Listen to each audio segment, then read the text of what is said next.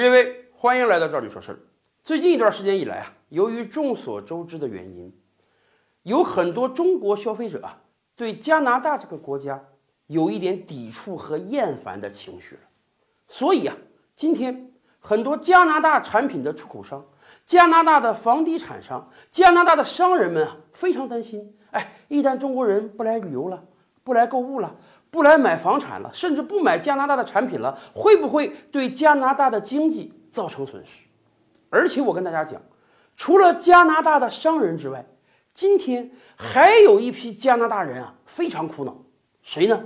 加拿大的大学校长们，他们非常害怕有一天中国留学生数量的减少。为什么呢？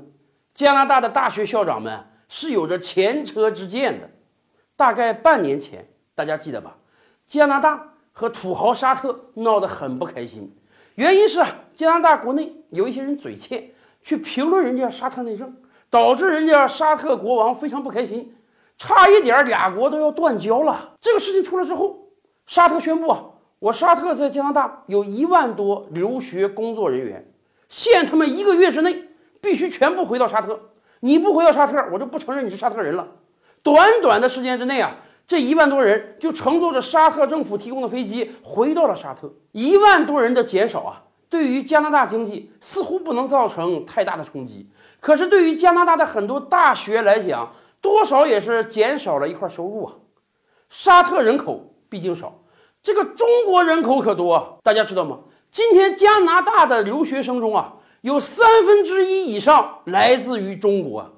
中国现在在加拿大的留学生数量超过十五万人，而且真正在加拿大工作生活的中国人远远不止这个数字。为什么？我们清楚，今天不只是大学生、研究生有在加拿大读的，还有很多中小学生，他们在中小学阶段就到了加拿大去读了。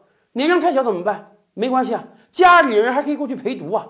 这一块的留学经济，加拿大统计部门说，一年中国就等于白送给加拿大两百六十亿到三百亿人民币呀。我们以往的节目就说过，今天全球各国都看出来了，留学经济，尤其是啊吸引中国人的留学经济，那可是一块大肥肉啊。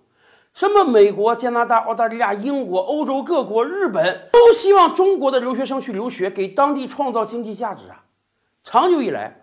我们觉得加拿大是个大而无伤、人畜无害的国家，所以啊，很多中国人是非常愿意到加拿大留学的。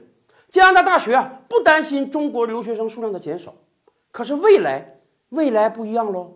一方面，很多别的国家人家卯足了劲儿竞争；另一方面，加拿大的很多错误政策会让中国人对他们厌烦的。今天，美国有的大学。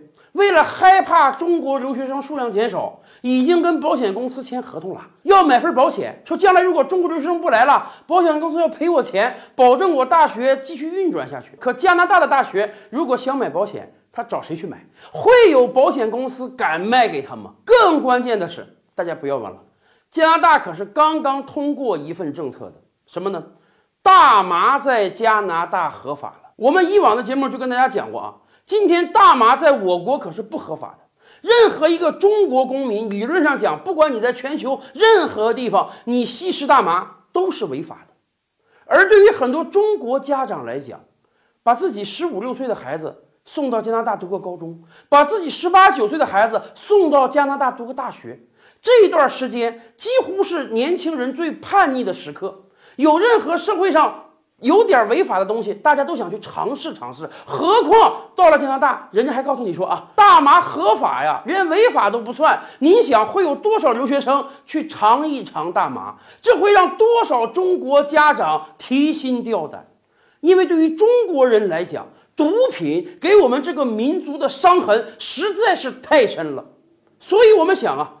对很多中国家长来讲，未来都不是好恶感的问题了，未来是会因为担心孩子能不能去吸食大麻，而不想让孩子到加拿大留学了。所以啊，对于加拿大来讲，如果不尽快调整政策，它的高等教育对中国人来讲会越来越缺乏竞争力的。